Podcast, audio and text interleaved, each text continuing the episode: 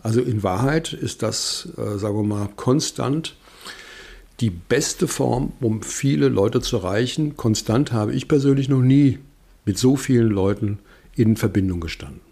Ich überlege mir vorher, ähm, was könnte ein schöner Einstieg sein. Also das ist, da muss man sich ein bisschen Mühe geben und meistens habe ich drei, vier Varianten, entscheide mich für eine und dann weiß ich ja, da kommt das Portal, dann erzähle ich so ein bisschen äh, die Geschichte, weise darauf hin, habe einen kleinen Cliffhanger und dann rollt die Geschichte ab. Das ist letztlich Handwerk. Das ist, wie man einen Schuh einspannt, äh, den man äh, besohlt oder äh, irgendwie repariert. Ja.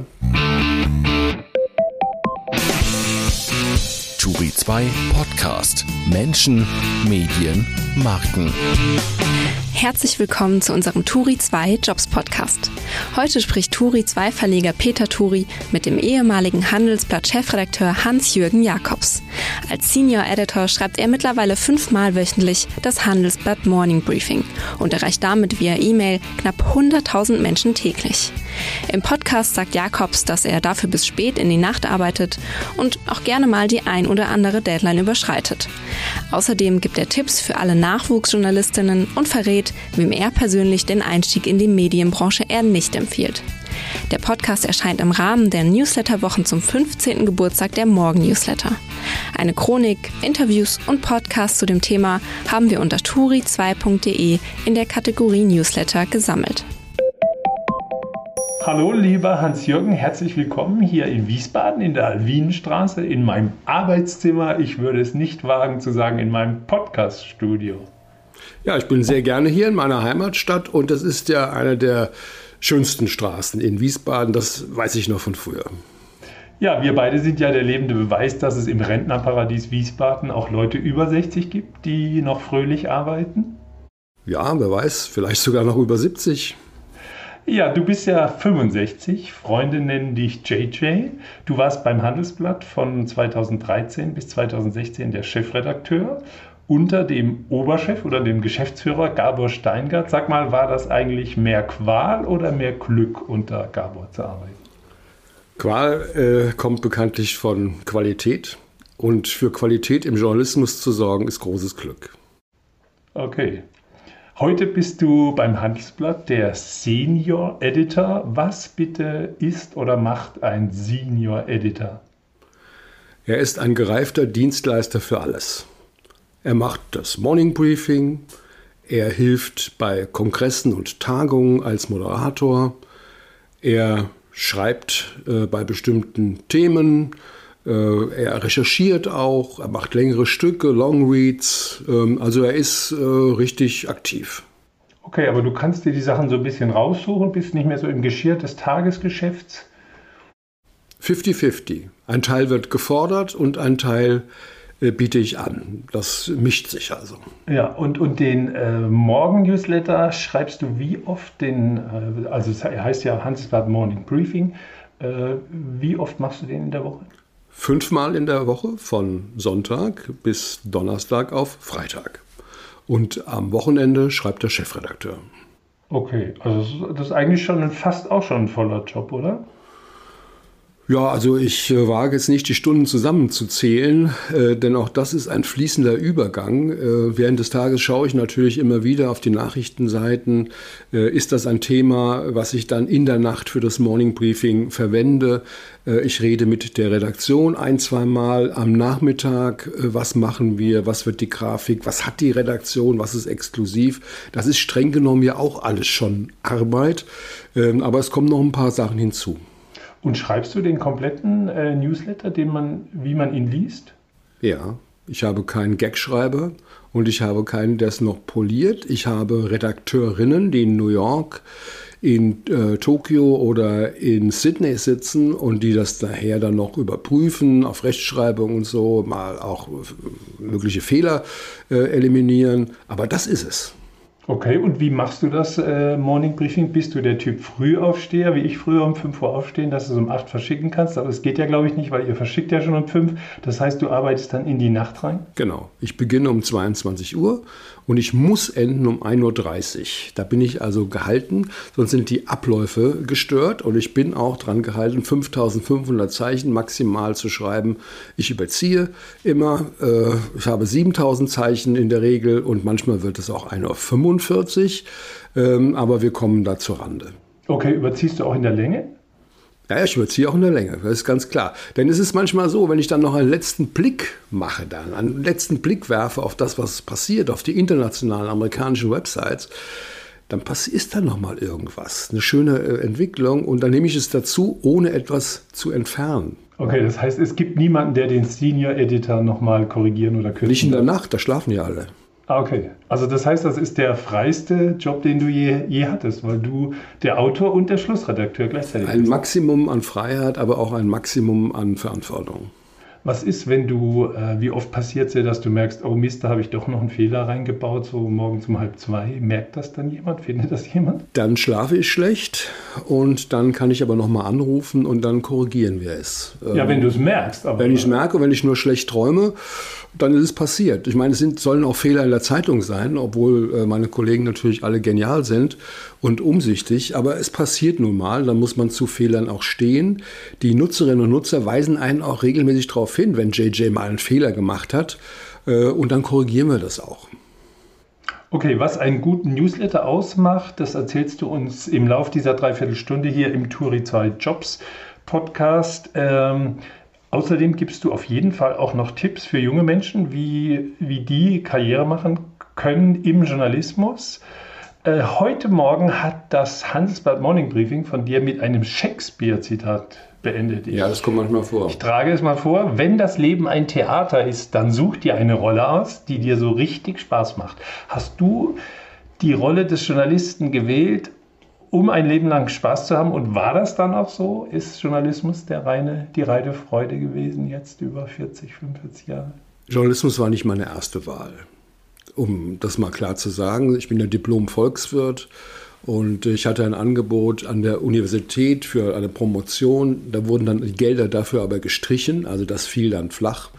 Und ich habe parallel für die Lokalzeitung in Wiesbaden gearbeitet, Wiesbadener Tagblatt. Und das hat sich dann zufällig ausgeweitet. Und mir wurde das Angebot eines Volontariats gemacht und das habe ich dann wahrgenommen. Klar, im Nachhinein kann man immer sagen, alles war vorbestimmt. Ich habe an der Realschule schon auch eine Schülerzeitung gegründet. Hörrohr hieß die, haben wir damals mit Matrizen abgezogen. Es lag, war also alles vorbestimmt sozusagen. Aber in Wahrheit hat es sich dann zufällig so gerüttelt. Klingt ja eher nach einem Podcast, Hörrohr. Ja, den Titel hat komischerweise nie jemand mehr aufgegriffen. Vielleicht haben wir ihn immer noch geschützt. Was ist das Schönste, was du erlebt hast in den über 40 Jahren am Journalistenbüro? Beruf? Gibt es äh, viele schöne Erlebnisse. Äh, das Schönste ist natürlich, wenn man äh, lange an einer äh, Geschichte recherchiert, im Team auch und ähm, kommt dann zu einem guten Ende, dass man also Dinge äh, triftig begründen kann und eine Geschichte hat, die neu ist und die auch wichtig ist, weil sie etwas bewirkt. Ja? Und ich kann mich erinnern, dass ich mit dem Kollegen Beat Balzli, der ist jetzt der Chefredakteur Wirtschaftswoche beim Spiegel, eine sehr lange Recherche gemacht habe über eine Firma, die es heute nicht mehr gibt, Metabox und das war damals so ein, ein Star der Internet äh, Economy. Und die haben also richtig Bilanzbetrug gemacht, Umsatzbetrug gemacht. Und das haben wir triftige Indizien zusammengetragen. Wir waren in Hildesheim in der Firmenzentrale. Sie wollten uns in den Senkel stellen. Und dann rückte die Staatsanwaltschaft ein, hat alles konfisziert. Äh, und das ging den juristischen Gang. Wir haben nie wieder von Metabox etwas gehört. Okay, also sozusagen der Scoop ist die höchste Form des Journalistischen Der Scoop ist, ist, ein großes Glück. Ein anderes Glück ist natürlich, wenn man als Chefredakteur eine junge Redaktion hat und äh, es besteht die Möglichkeit, ein Programm zu entwickeln, ähm, Themen zu beschreiben, dem Ganzen einen, einen Flair zu geben, eine Marke zu entwickeln, mit, jung, mit jungen Leuten äh, zusammen das ähm, zu machen, ist auch ein, ein großes, großes Glück. Das würde ich sagen, sind die beiden Glückserlebnisse. Ist Journalismus Teamwork? Auf jeden Fall. Also das Team braucht auch gute Leader und es braucht auch äh, schreibende Stars sozusagen. Es braucht auch ein bisschen Primadonnen, aber die äh, sich natürlich dann irgendwie auch einfügen äh, müssen. Also es ist, gehört eben auch zum Team dazu, dass verschiedene Rollen existieren, nicht alle gleich sind, aber dass man die Unterschiedlichkeit gut zusammenbringt. An der Stelle können wir mal deine Karriere ein bisschen aufblättern. Du hast also angefangen, hast du ja gerade erzählt, zufällig mehr oder weniger beim Wiesbadener Tageblatt. Als Handballreporter, ja. Als Handballreporter. Du ich habe ja über das Handballgeschehen in Wiesbaden berichtet, eine Handballseite geschrieben sozusagen. Okay, dein Volontariat hast du dann bei der Allgemeinen Zeitung in Mainz gemacht? Genau, das ist ja ein Verlagsverbund. Ja. In Mainz äh, ist die Zentrale und dann hat man die verschiedenen Stationen durchlaufen in Mainz, die einzelnen Ressorts. Und ja, ein Jahr habe ich, das wurde verkürzt, weil ich einen Uni-Abschluss hatte. Dann warst du bei der Handelsblatt Group, hast ein Fach, eine Fachzeitschrift gemacht, wo wir uns dann kennengelernt haben, Copy, also sozusagen eine Konkurrenz zu W&V. Ja, zu neuen Medien vor allen Dingen, ah, was auch jetzt keiner mehr weiß, aber der Verleger Dirk Mantei hatte damals ein sehr opulentes, gutes Medienmagazin äh, gehabt und wir waren beide so in der gleichen Richtung, in der gleichen Nische. Die Nische war nicht sehr groß und daher gab es weder das eine noch das andere. Ja, also Medienzeitschriften würde ich inzwischen sagen, es ist, ist ein Nischenmedium für Kleinver Kleinstverleger. Ja. Und Großverlage sind da noch nie glücklich mitgeworden, weder Dirk Mantei noch äh, auch mal Handelsblatt war ja praktisch mehrmals drin in dem Business. Danach. Die Süddeutsche wollte sogar mal eine Tageszeitung für Medien machen mit Schwerpunkt Medien. Okay. Ja, na gut. In der vordigitalen Zeit. Heute in der vordigitalen, in den 80er Jahren, ja, hatten Sie den Plan. Okay. Äh, danach warst du bei der Abendzeitung, hast, glaube ich, so eine Geldwirtschaftsseite gemacht, erinnere ich mich. Genau, ich habe dort mit Kollegen zusammen eine, ein Wirtschaftsressort gegründet. Das gab es ja nicht, wir haben das Geld genannt.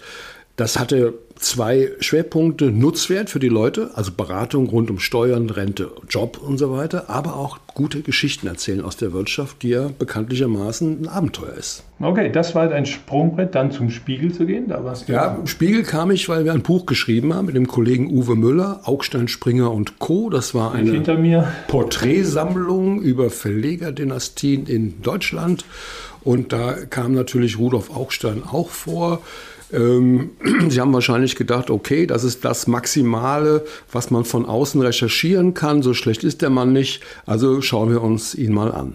Okay, du hast dann auch viel über Medien äh, geschrieben? Ja, ich war da für Medien verantwortlich, habe auch andere Themen wahrgenommen, aber knapp neun Jahre war ich beim Spiegel und das war ja die spannende Zeit der Kämpfe zwischen Leo Kirch und Reinhard Mohn, Bertelsmann, um die Vorherrschaft im digitalen Fernsehen äh, und alle möglichen Kämpfe um Programme hat man da äh, Wettbieten veranstaltet. Es ging also richtig rund.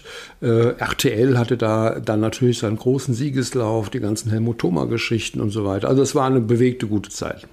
Okay, dann ging es weiter. Du wurdest Wirtschaftsressortleiter bei der Süddeutschen, hast dann auch das süddeutsche.de. Ja, Moment mal, da war ja dann erst noch äh, Medienseite Süddeutsche Zeitung. Ich habe fünf Jahre war ich Medienressortleiter bei der Süddeutschen Zeitung, was auch ein großes Vergnügen war, die Zusammenarbeit mit Klaus Ott insbesondere. Äh, dann war ich vier Jahre lang Chefredakteur von süddeutsche.de, Online-Publikation, Online-Auftritt der Süddeutschen und dann zwei Jahre zum Schluss Wirtschaftsressortleiter mit Marc Beise zusammen. Okay, also du, und dann wurdest du Chefredakteur Handelsblatt, also du hast aus der Praxis und auch als Berichterstattender einen super Einblick, wie sich der Journalismus entwickelt hat. Deswegen wollen wir darüber auch zuerst mal reden. Wir haben aber noch nicht die Frage beantwortet, du hast gesagt, was das Schöne am Journalistenberuf ist. Jetzt muss ich mir auch noch sagen, was nervt so richtig an dem Beruf? Gut, die Deadline ist die Deadline. Äh, das auf der anderen, auf der einen Seite motiviert das, ja, jetzt schnell mal die beste Lösung zu finden. Auf der anderen Seite gibt es natürlich Artikel, da weißt du ganz genau, eigentlich bräuchtest du noch einen Tag oder zwei, aber das ist jetzt eingeplant und dann müssen wir jetzt mal mit Second Best äh, Vorlieb nehmen und vielleicht entwickelt sich das Ganze ja auch noch weiter. Ne? Also wichtigste Eigenschaft des Journalisten, dass er pünktlich fertig wird. Oder zumindest nur so weit überzieht, dass die Druckerei noch warten kann Dass er oder die Kollegen, die es veröffentlichen. dass er pünktlich seine genialen Gedanken in einer Sprache, die fast an Shakespeare erinnert, zu, zu Papier oder zu, äh, ja, wie sagt man dazu, digital ähm, äh, verwirklicht kommt, dass er zu Potte kommt, ja. Ja, und niemals äh, Schreibhemmungen hat oder Schreib, Schreib, wie heißt das, wenn man kein wenn Schreibhemmung, ja, das, das leere Blatt füllt sich nicht, ne? das, das leere Blatt-Syndrom. Man Hast du sitzt- das, kennst du das? Das kenne ich nicht. Ich auch nicht. Einfach anfangen. Also ich, ne? ganz, ganz ehrlich, jetzt kokettiere jetzt da- damit nicht. Ich, äh, ich überlege mir vorher, was könnte ein schöner Einstieg sein. Also da- das ist, da muss man sich ein bisschen Mühe geben und meistens habe ich drei, vier Varianten, entscheide mich für eine und dann weiß ich ja, da kommt das Portal, dann erzähle ich so ein bisschen äh, die Geschichte, weise darauf hin, habe einen kleinen Cliffhanger und dann rollt die Geschichte ab. Das ist letztlich Handwerk. Das ist, wie man einen Schuh einspannt, äh, den man äh, besohlt oder irgendwie repariert. Ja? Okay, was meinst du, wer sollte Journalist werden? Also wenn wir jetzt mal auf die jungen Leute gucken und die sagen, ah, vielleicht was mit Medien, vielleicht Influencer, vielleicht in die Kommunikation, vielleicht mache ich Werbung, PR. Wer fühlt das in sich oder sie äh, oder gibt es Kriterien? Ich sag mal, wer nicht Journalist werden sollte. Menschen, die am maximalen Einkommen interessiert sind, die Millionär werden wollen mit, mit 40, die sollten auf keinen Fall Journalist werden oder irgendwas in dieser Branche zu tun haben. Menschen, die gehemmt sind, die nicht gerne mit, mit Leuten reden, denen das denen Probleme macht, einen, einen strukturierten Dialog zu führen, die sollten vielleicht auch nicht Jo- Journalist werden, vielleicht Dokumentar, das kann sein. Äh, Da hat man ja auch noch Beziehung zur, zur Redaktion. Aber alle anderen, die äh, kommunikatives Talent haben, die offen sind, die neugierig sind, ähm, die es auch genau wissen wollen, die vor allen Dingen dranbleiben, die, die nicht, nicht aufgeben, die sich nicht abspeisen lassen ähm, und die dann auch ein gewisses Talent haben, natürlich auch noch mit Sprache umzugehen, das kommt dann noch hinzu. Ähm, die sollten sich ermutigt fühlen, Journalismus zu machen. Wie gesagt, sie dürfen also die, die Frau muss auch mit Geld verdienen, ist klar. Und es ist besser, äh, wenn man ein kleines Erbe hat, äh, um Journalismus zu machen. Die Plätze sind ja rar, Peter, wie du weißt, die, die guten. Ähm, aber wer das alles in sich fühlt, da lohnt sich der Kampf. Okay, also man muss es fühlen äh, und wirklich zuraten kannst du es zumindest denen nicht, die äh, also ein bisschen Probleme haben zu kommunizieren und die ganz viel Geld erwarten in ihrem Job. Ja, denen kann man es auf gar keinen Fall raten. Die müssen was, was anderes. Die müssen irgendwas mit äh, Software und Algorithmus machen. Hat der Journalismus denn ein Finanzierungsproblem? Ja, ganz offenbar äh, hat sich das über äh, viele Jahre äh, aufgebaut und immer mehr verstärkt, und zwar von, von beiden Seiten natürlich, vom, vom Vertrieb her äh, und vor allen Dingen von den Anzeigen. Äh, Die Werbekunden haben ja in Wahrheit die Pressefreiheit finanziert. Die Zeitschriften und die Zeitungen hingen bei den, in der Lösstruktur von 60, 70 Prozent vom Anzeigenwesen ab. Ja, darüber hat man nicht so Das ist viel. jetzt egal, ob Spiegel oder Alle. Süddeutsche Zeitung Alle, oder ja. Allgemeine Zeitung. Bei den einen waren es natürlich die Kleinanzeigen und die, die Stellenanzeigen bei den, bei den Zeitungen und bei den großen Spiegel und so weiter waren es Image-Anzeigen sehr stark. Aber letztlich war das der Erlösstrom, war das die Erlösaufteilung. Keiner hat groß darüber geredet. Ja, man hat immer versucht und hat es ja auch gelungen, bis auf ein paar Ausnahmen, die Pressefreiheit zu verteidigen und keine bestellten Wahrheiten, wie Herbert Riel-Heise das genannt hat, zu publizieren. Das ist gelungen, aber das war natürlich die Quelle. Und diese Quelle ist äh, ausgefallen, das wissen wir alle. Programmatic äh, Advertising, es wird einfach durchgebucht über den Computer. Die entsprechenden Mediaagenturen machen die Angebote, die Auktionsplätze in digitalen Medien werden verhökert und äh, zu ganz niedrigen Kontaktpreisen. Aber die Menge macht's hier. Und das ist der Reichtum von Facebook und Google, äh, den wir erlebt haben. Also das ist jetzt mehr oder weniger ähm, so gelaufen. Es gibt natürlich immer noch attraktive Anzeigenaufträge und hochqualitative Zeitschriften zum Beispiel können davon leben. Ich will das jetzt gar nicht generell runterreden, aber strukturell hat sich da wahnsinnig viel verändert. Und beim Vertrieb, wer es sich erlauben kann, nennenswerte Vertriebspreise durchzusetzen, Preiserhöhungen durchzusetzen, der dreht auch die Runde, der schafft es auch. Und, und wer nicht, muss dann halt an der Qualität sparen, an den Redaktionen. Und das merkt man halt am Angebot dann und es ist weniger attraktiv. Glaubst du denn, dass die Verlage das Abo-Modell im Digitalen äh, schon, dass das schon durch ist, erfolgreich implementiert? Man hört überall diese Erfolgsmeldungen, ja, wir haben viele Abos, aber geht das ewig weiter? Sind ja auch oft zu günstigen Preisen, wenn jeder bepreist. Äh, also ich habe jetzt kürzlich gehört, dass im Zuge dieser Krise, die jetzt doch ein bisschen ist, äh, der, der Teuerung, doch auch aus Amerika das Signal kommt, ah Mensch, vielleicht ist es doch nicht so gut, wenn wir alleine nur auf die, auf die zahlenden Leser setzen, weil die zahlenden Leser sind irgendwann auch mal, ist die Tasche leer. Also Zukunft ist natürlich Abo-Modell, aber wenn man sich in diesem Geschäft bewegt, muss man wissen, es kommt auf zwei Größen an, auf die Haltbarkeit, auf die Dauer. Ja, also dass die Leute wenn sie geworben wurden mit günstigen Angeboten, dann nicht wieder nach einem Vierteljahr, nach einem halben Jahr abspringen. Und das Zweite ist das, was man aus dem äh, Pay-Fernsehen kennt, das APU. Äh, Average, äh, Average Revenue per Unit, also der Durchschnittsumsatz pro Kopf, der muss halt dann gesteigert werden. Das heißt, man kann es eigentlich nicht nur bei einem Angebot lassen, bei dem publizistischen, sondern muss versuchen, drumherum auch Interesse zu, zu schaffen für weitere Angebote. Es gibt äh, kluge Verleger wie äh, Eugen Rust zum Beispiel äh, Vorarlberg, der das gemacht hat, der seinen Abonnenten auch Versicherungen und so weiter angeboten hat. In klarer Trennung zur Redaktion immer, muss man wissen. Aber in diese Richtung, glaube ich, muss man denken und aus seinen Kundenbeziehungen etwas machen. Ja? Und dann ist es letztlich unabhängig, ob jetzt jetzt Print noch eine Rolle spielt oder nicht. Wenn, die, wenn man die lebendig hält und auflädt, hat man dann auch eine Zukunft. Wen siehst du in Deutschland da auf gutem Weg? Du warst ja lange Medienjournalist und, und äh, hast einen Überblick über den Markt, siehst, was die Konkurrenz macht, was sie im eigenen Haus macht. Wer ist da auf einem guten Weg? Alle haben ihre eigenen äh, Ansätze, ihre eigenen Versuche. Alle sind noch nicht am Ziel, muss man ganz klar sagen. Ähm, ich glaube, dass die Zeit es insgesamt äh, sehr gut macht. Das ist, äh, das ist jetzt ähm, No-Brainer sozusagen, denn, denn jeder sieht ja, wie die Auflage äh, der Zeit ist und so weiter. Ja. Ähm, aber da ist einiges gelungen. Da ist eine Community entstanden, die, das Hauptprodukt an sich hat mehr Auflage und man hat viele Spin-offs, auch sehr erfolgreiche Zeitableger, die auch gut funktionieren. Und das ist so, müsste so ein bisschen das Muster auch für die anderen sein. Äh, funktioniert nur nicht überall so. Also Spiegel oder Süddeutsch und so versuchen es auch, aber nicht mit diesem Erfolg. Und die müssen, man muss sich dann immer fragen, arbeite ich genug an meiner Community und ähm, wie bediene ich meine Community? Habe ich das richtige Thema? Ja, habe ich die richtige Tonalität? Und das ist der Zeit zum Beispiel, glaube ich, auch sehr gut gelungen. Die so junge Familien, ähm, die äh, große auch soziale, ökologische Ansprüche haben, die über ihr Leben nachdenken, über Gemeinschaft nachdenken, die gezielt anzusprechen mit einer ehrlichen Form von Journalismus. Das ist da gut gelungen, muss man einfach sagen. Das Handelsblatt ist äh, ein spezielles Angebot für, für Wirtschaftsinteressierte.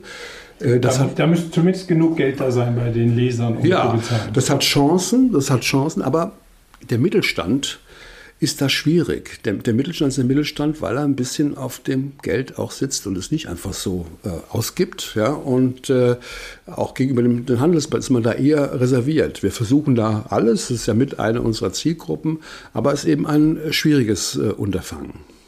Okay, hat der Journalismus ein Altersproblem? Also im Sinne von, haben wir zu wenig Nachwuchs an Leuten, die es machen wollen und Leute, die es konsumieren wollen? Also meine Wahrnehmung ist, dass es sehr, sehr viele junge Leute gibt, nach wie vor, die trotz dieser negativen ähm, Umstände, also dass da nicht mehr viel so, so die Gewinne früherer Jahre da sind, ja, dass die Auflagen zum Teil gelitten haben und so weiter, die aber dann trotzdem in den Journalismus gehen. Es gibt, glaube ich, genügend Talente. Da gibt es kein, kein Defizit. Äh, es ist eher dann die Frage, hält man sie dann im, im Journalismus?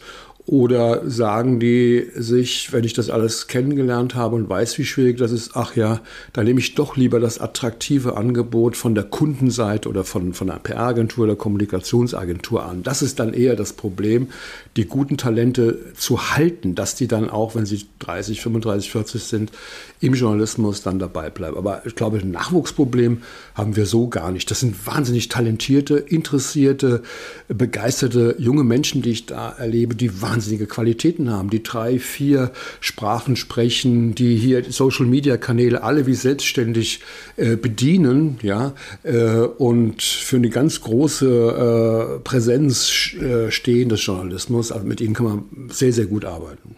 Okay, dann zum Abschluss unserer ersten Hälfte. Äh, welche drei Tipps gibst du jungen Menschen, die Karriere wie du machen wollen im Journalismus? Der erste ist Lesen. Lesen, lesen. Und zwar jetzt nicht nur irgendwie ähm, rund um das Hobby lesen, sondern versuchen universell zu lesen, sich für viele Sachen zu interessieren, für Biografien von erfolgreichen Menschen, für, für Politik, für Wissenschaft, für Kultur. Also äh, das, was man äh, an Journalismusschulen beim Eignungstest dann ja so abfragt, ähm, da lernen alle dafür, wenn sie es dann bestehen wollen. Aber das zu perpetuieren, das da weiterzumachen, das muss, äh, man muss eigentlich immer jeden Tag sich eine Stunde für nicht für, für Daddeln äh, im Internet, ähm, sondern für gezieltes Lesen muss man sich reservieren. Das finde ich ist eine ganz wichtige äh, Voraussetzung, weil das macht Persönlichkeit. Es gibt ja den Tipp, den ich früher mal aufgegriffen habe oder, oder gehört habe, lese mindestens einmal am Tag einen langen Artikel in einer Sache, wo du gar keine Ahnung hast, wo du auch im ersten Moment denkst, da interessiere ich mich gar nicht. Ja, die Zeitung lesen gehört natürlich auch äh, dazu, meine ich auch. Äh, auch in Gebieten, in denen man nicht so zu Hause ist und hier einmal Wissen aneignen, es lohnt sich. Man, es kommen Situationen, wo das abgerufen wird. Ja? Und das, das ist wichtig. Und dann das kommt noch 1. Tipp 1. Und das zweite ist, ähm, klammert euch nicht an Moderationskarten oder an ähm, Fragekatalogen bei, bei Interviews ja, vorher, nach, vor, vorher nachdenken, was will man fragen, was will man erreichen, vielleicht ein paar Stichworte. Aber das, das Gespräch suchen, den Austausch suchen, es muss zwischen Menschen funktionieren und man kann nicht einfach nur abfragen. Und vor allen Dingen darf man nicht nur Erwartungen bedienen, nicht nur die eigenen Erwartungen bedienen und die des Ressortleiters vielleicht, sondern immer offen sein, dass auch das Gegenteil wahr sein könnte, dass man eine offene Recherche treibt und, und nicht nur wie im Fall Relotius äh, irgendwie sich was konstruiert und das dann auch liefert. Das ist unsere Freiheit und, und die muss man äh, eigentlich nutzen. Und das, das Dritte ist, nicht abheben. Wenn man das erste Mal den eigenen Namen in der Zeitung liest, dann hat man so ein bisschen die Tendenz, man kann fliegen. Als habe man jetzt äh, fünf Dosen Red Bull gekippt. Ähm, Demut, demütig sein und immer überlegen, was hat dein Artikel mit den anderen bewirkt? Wenn du ähm, hart warst mit dem man jemanden kritisiert hast. Äh, auch danach muss man sich die Frage stellen, war man eigentlich fair? Oder hat man das eigene Interesse und den Gag ja, und, und den Spin und, und die Wirkung über die Sache gestellt? Äh, und war das vielleicht ein Tick zu viel? Denn ich denke auch bei aller Härte, die wir brauchen und aller Konfrontation, man muss immer gesprächsfähig sein. Ja? Weil das ist das, was unsere Gesellschaft eigentlich auszeichnet. Und diese Qualität droht sie an vielen Stellen zu verlieren. Und wir Journalisten sollten, äh, auch wenn wir sehr kritisch sind, das hochhalten.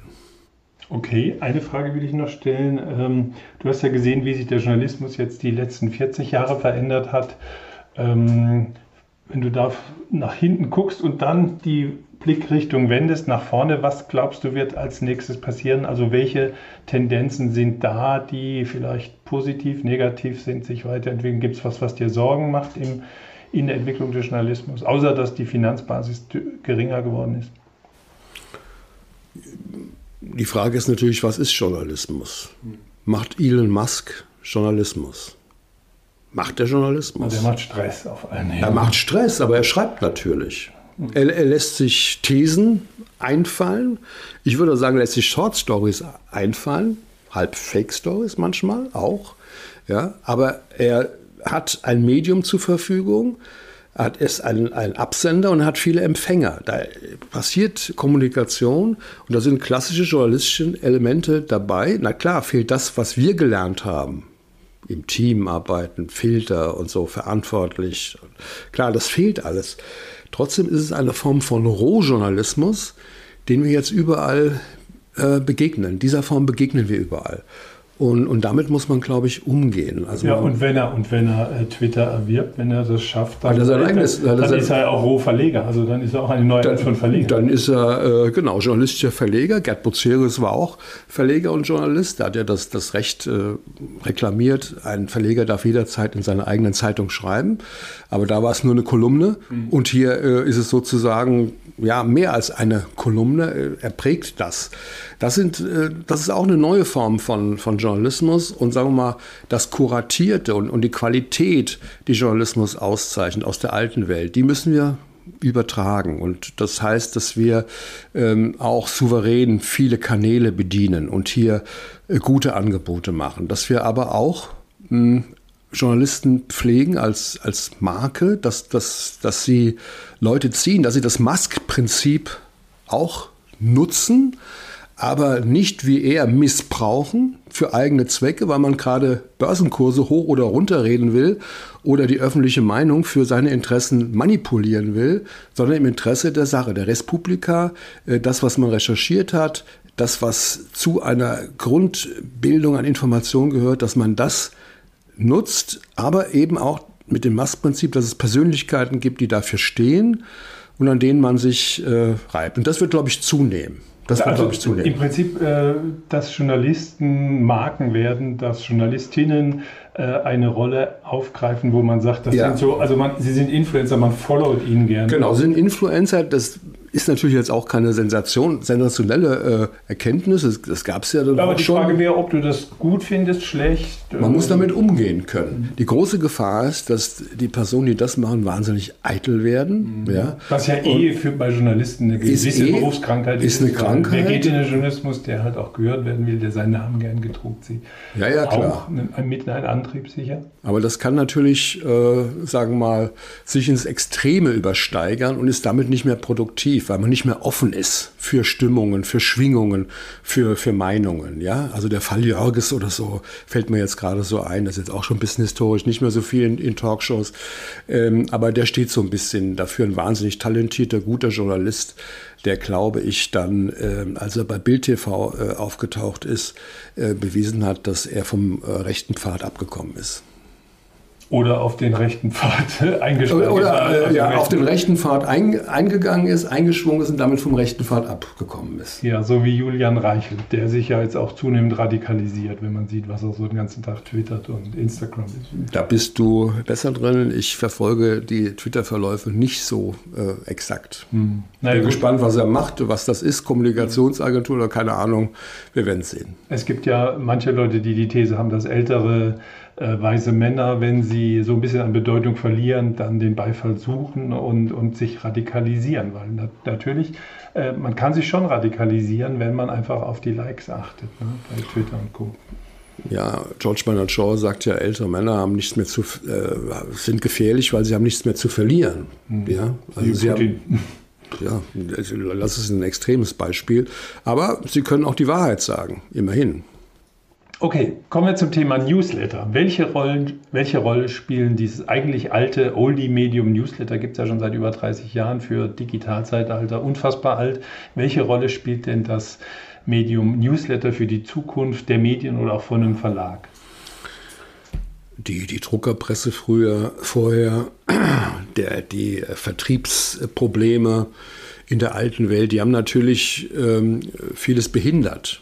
Ja, die haben, die haben verhindert, dass man schnell seine Meinung oder seine Recherchen oder seine Arbeitsergebnisse einer großen Öffentlichkeit zur Verfügung stellen konnte. Damit brauchte man schon ein bisschen Kapital, ja. Äh, der, Markt, die, der Markteintritt war schwierig, die Markteintrittshürden waren hoch. Und das ist natürlich im digitalen anders. Da sind nicht so viele Kosten. Da kann man schon relativ schnell mit einer kleinen Redaktion äh, kann man publizieren. Äh, die, die Druckerpresse ist das Internet, riesigen Druckerpresse und Vertrieb es ist auch das, das, äh, das Netz, die, die Verbindung der vielen PCs in der Welt. Also das ist da kein, kein Problem und, und deswegen machen es eben auch viele und deswegen ist das erstmal ein großer Beitrag, großer Meinungsbeitrag, ein großer Beitrag zur Vielfalt, ja. Und ähm, wahrscheinlich gibt es auch zu viel, wahrscheinlich gibt es dann irgendwie auch Konsolidierung immer in den einzelnen Bereichen. Äh, und da kann man nur hoffen, dass die Guten, die, die wirklich die Ernsthaften, die Qualitätsbewussten sich dann auch durchsetzen. Wenn man sagt, äh, was du ja gerade sagst, äh, dass es einfacher wird, ein Medium zu starten, weil man keine Druckerpresse braucht, weil man äh, sozusagen das Internet hat alles organisiert für uns, dann machen es immer mehr, dass sie was starten. Ist denn die Zukunft dann sozusagen der Ein-Mann-Unternehmen, also sozusagen die Marke des Journalisten als sein eigener Newsletter oder wird es immer die größeren Konglomerate geben? Müssen die größeren Marken dann gucken, dass sie sich so Stars holen, die dann für sie die Newsletter schreiben? Du bist ja jetzt ein Journalist, der, sein, der seine Fähigkeiten immer in den Dienst der Marke gestellt hat, der genau. zwar ein eigenes Profil hat, aber jetzt nie auf die Idee gekommen wäre, äh, da jetzt, ich mache jetzt da meinen eigenen. Ja, das ist gut, dass du das fragst. Also ich habe mir das auch überlegt und ich habe eine Zeit lang ja auch getwittert, also zwei Monate habe ich mir vorgenommen, ich mache das Morning Briefing und am Morgen darauf mache ich von dem, was ich so äh, geschrieben habe, dann einen Teil twittere ich äh, und, und mache mir nochmal neue Gedanken. Ich habe auch überlegt, mir eine eigene Website äh, zu bauen und die mit meinen Artikeln immer wieder zu füllen und so. Ähm, ich habe das aber für mich als, als Stress äh, empfunden, als wahnsinnigen Druck, der mir die, die Freiheit raubt und die Zeit und die Muße und Ruhe nachzudenken, ähm, Gespräche zu führen, Wert zu legen auf das Schreiben, ähm, die ich ja brauche für, für das, was ich mache. Ich will ja nicht nur permanent mich selbst verwerten, ja, die x-te Form von Distribution, die interessant ist, suchen, sondern ich will erst einmal, dass der Content auch wirklich King ist, dass, dass das das Beste ist, was ich machen kann. Und da hängt Vorbereitung dran, da hängt in der Exekution viel Sorgfalt dran und auch in der Nachbereitung. Und der Tag ist endlich. Deswegen äh, denke ich, wenn man das Qualitätsbewusstsein mach, äh, qualitätsbewusst macht, sind da enge Grenzen gesetzt. Dann braucht man natürlich eine kleine Redaktion. Also wenn ich jetzt sagen wir mal zwei, drei, vier Leute, mit denen das machen würde, das wäre theoretisch denkbar, wäre theoretisch denkbar. Dann macht es Sinn und außerdem Arbeiten im Team ist sowieso das Beste. Okay, aber ähm, Twitter ist bei dir sozusagen als aktives Medium hinten runtergefallen. Nutzt du es noch für Informationsrecherche? Ab und zu. Es ist ein bisschen Veranstaltung der Blase. Das, das, das ist schon so. Der, der Berliner Blase, der Journalistenblase, PR-Multiplikatoren äh, und so weiter, die, die pflegen das. Ich, äh, meine Frau ist da ja sehr aktiv und ich sehe dann immer, um was da gestritten wird, um welche Ungeheuerlichkeiten und jeder gibt da seine, seine Meinung äh, dazu ab ähm, ja, jeder ist frei, seine Zeit so zu verbringen, wie er will. Äh, und ich habe andere Modelle, äh, um da maximalen Spaß für mich rauszuziehen. Aber lustigerweise habe ich auch vor zehn, fünf Jahren noch oft öfter von Leuten, von jungen Leuten, Mitarbeitern auch gehört, ach, Newsletter liest doch kein Junger mehr du musst auf, wir müssen das alles auf Twitter distribuieren, sonst, sonst, sonst verlieren wir die jungen Leser. Aber das scheint ja auch nicht so ganz zu stimmen. Es gibt ja auch jüngere Journalisten, die, die äh, Newsletter machen. Also das wäre ja eine positive Botschaft für auch uns Ältere, dass wir sagen, es stimmt gar nicht, was immer so behauptet wird, dass das nächste geile Medium alle Alten verdrängt.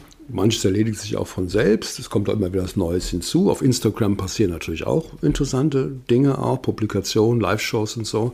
Darf man auch nicht, nicht vergessen. Ähm, Aber auch Instagram ist nicht der Zukunft, die Zukunft des Journalismus. Nein, das kann man sagen. Es ist ein, ein weiteres Angebot, ein weiterer Kanal. Wie viele Leute lesen euren Newsletter? Wie viele Leute erreichst du denn mit dieser konzentrierten Arbeit? Mit Morning Briefing? Ja. Haben wir also Podcast äh, 50 bis 60.000 und äh, E-Mail-Versand äh, 100.000. Mit 50 Prozent Öffnungs... Nein, nein, das sind die, die geöffnet haben. 100.000 auch noch. Ja, das sind die, also knapp zwischen 90 und 100.000. Das ist die Auflage, die das Handelsblatt mal hatte.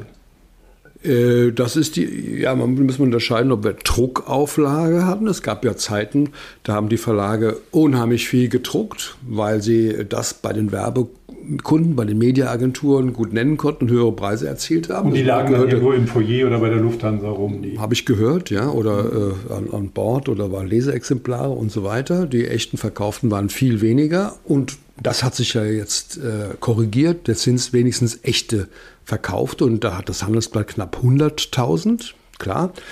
Und natürlich gibt es auch noch Mitleser. Also dann könnte man theoretisch auch, äh, wenn man einen guten Artikel im Handelsblatt hat, der von allen gelesen würde und noch andere lesen mit, könnte man das auch erreichen, aber das ist ja eher unrealistisch. Also in Wahrheit ist das, äh, sagen wir mal, konstant die beste Form, um viele Leute zu erreichen. Konstant habe ich persönlich noch nie mit so vielen Leuten in Verbindung gestanden.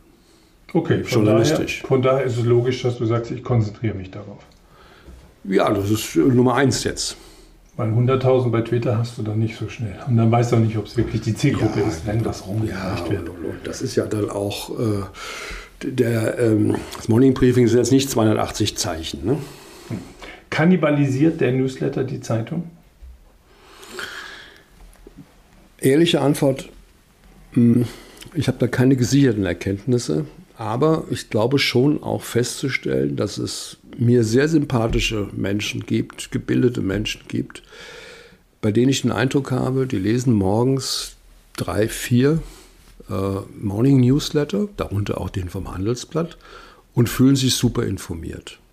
Ja, also sie äh, nicht, müssen nicht mehr wie früher zwei, drei Zeitungen äh, lesen oder so. Sind oder unbeschwert. Also ja, oder, oder nochmal das Frühstücksfernsehen schauen. Sondern die haben das Gefühl, die haben die ganze Palette. Der eine schreibt so, der eine schreibt so, der andere schreibt lustig, der eine, der eine ernst, äh, ernst, der andere schreibt vielleicht überpointiert und, und reißerig der andere äh, wieder zurückhaltend. Und aus dem Ganzen bilden sich eine, eine Meinung. Ja, so. und der eine schreibt über Medien, der nächste schreibt über Fußball. Und so ist da es. kann ich mir jeden Tag neu mein Menü zusammenstellen und ja. frage mich, warum soll ich eigentlich noch eine dicke genau. Zeitung? Die Frage kann man sich stellen. Wir alle machen das ja, weil wir uns, also jedenfalls die Newsletter der Zeitungen, äh, weil wir uns davon äh, Nutzerinnen und Nutzer, Leserinnen und Leser versprechen, die irgendetwas machen. Und das muss ja auch das Ziel sein. Also das ist der stärkste, das Morning Briefing, der stärkste Kanal, den das Handelsblatt hat. Um für neue Abonnenten. Für, aber nicht nur für neue Abonnenten, auch für bestehende Abonnenten, um mit ihnen in Aktion zu treten, um ihnen zu sagen, wir haben hier die Veranstaltung, komm da hin. Wir haben hier ähm, eine Diskussion, nimm dran teil. Wir haben hier ein Interview, äh, willst du dran teilnehmen, willst du mitmachen und so. Das, das muss das Ziel sein, dass wir über diesen Kanal einen Mitmachjournalismus ein, ein, eine Mitmach-Medienwelt äh, haben und, und das befördern. Das, das muss das, das große Ziel sein. An sich ist zum Beispiel jetzt äh, das Morning Briefing auch macht Gewinn. Also die Kosten und so, das decken wir alles ab. Aber es ist eben nicht viel Gewinn. Mit diesem Gewinn kann man keine große Redaktion finanzieren. Das ist ein bisschen ein, ein Zubrot, ein kleines Zubrot. Ja?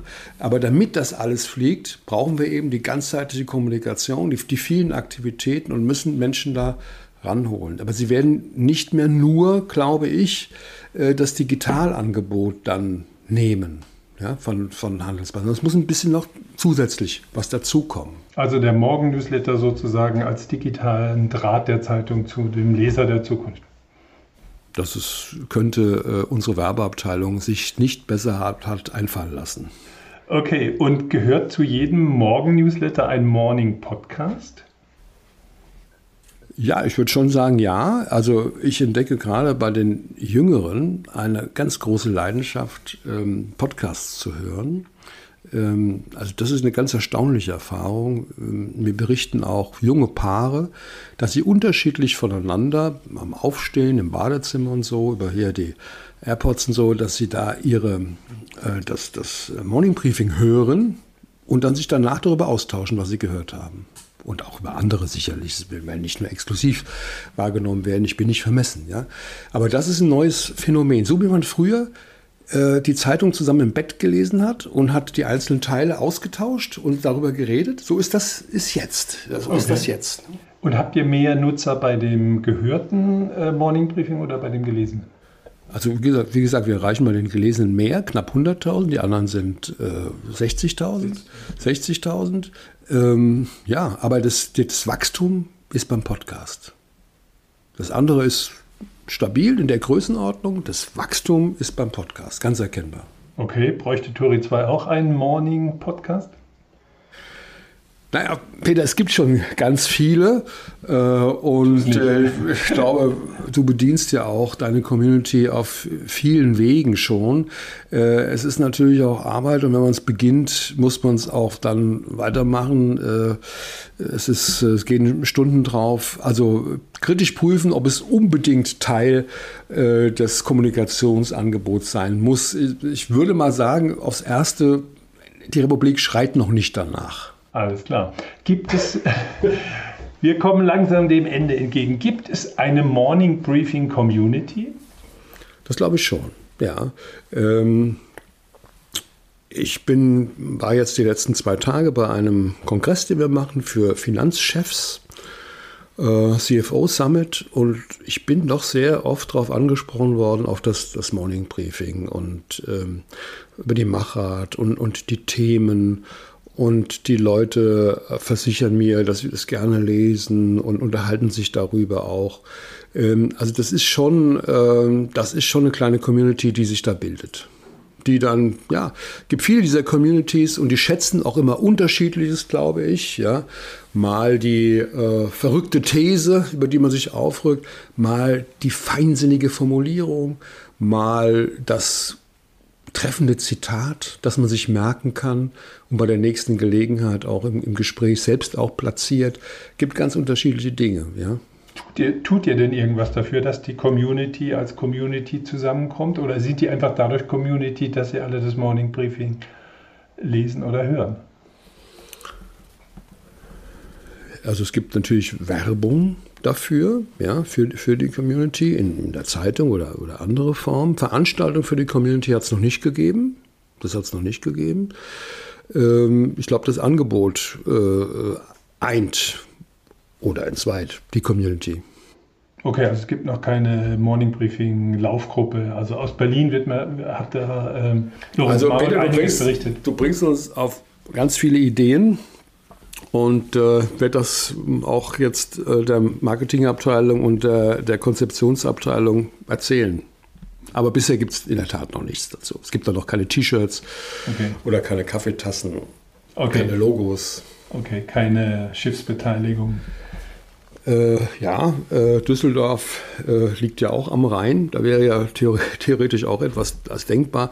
Aber ich glaube, wir würden das als, als medienfernes Gewerbe äh, nach wie vor definieren. Okay. Hans-Jürgen, wir haben einiges erfahren über deinen Weg im Journalismus, über deine Sicht auf die Dinge. Eine allerletzte Frage habe ich noch. Es gibt jetzt so viele Newsletter. Gibt es noch einen Newsletter, der dir noch fehlt? Einen, wo du sagst, den mache ich vielleicht noch, wenn ich dann pensioniert bin oder den würde ich noch hören oder sehen. Es gibt noch eine echte Lücke bei den Newslettern. Es wird alles, es wird alles bedient. Ähm, tja, wie soll ich das sagen jetzt? Wenn ich einen Newsletter machen würde, ähm, dann würde ich vielleicht sagen, wenn es einen Newsletter gäbe, der mit dem Fußballkapitalismus und dem Rock, Pop, Musik Kapitalismus zu tun hat und hier Entwicklungen aufspießt. Ich meine jetzt nicht äh, Ehen oder Seitensprünge oder so etwas. Ich meine in Verbindung mit dem Geschäft, weil es alles für mich sehr dynamische Geschäftszweige sind, die unser Leben auch beeinflussen, über die wir ganz viel reden. Und diese äh, finanzielle, kommerzielle Seite, wir kriegen das immer mit, dass es eine große Rolle spielt, aber gezielt setzt sich damit niemand so richtig auseinander oder spießt das auf und, und macht sich Gedanken darüber. Und das, jetzt spontan, wie wir drüber reden, nicht, dass ich das vorhabe, aber mich würde es interessieren, dazu äh, was zu, zu lesen, also eine Art Rolling Stone für den, für den Fußball. Okay, alles klar, Hans-Jürgen, vielen Dank für die Dreiviertelstunde, die du uns gewidmet hast. Vielen Dank. Bis zum nächsten Mal. Bis dann. Danke, Peter. Turi 2 Podcast. Abonnieren Sie uns unter turi2.de slash podcast sowie bei Spotify, iTunes, Deezer und Audio Now.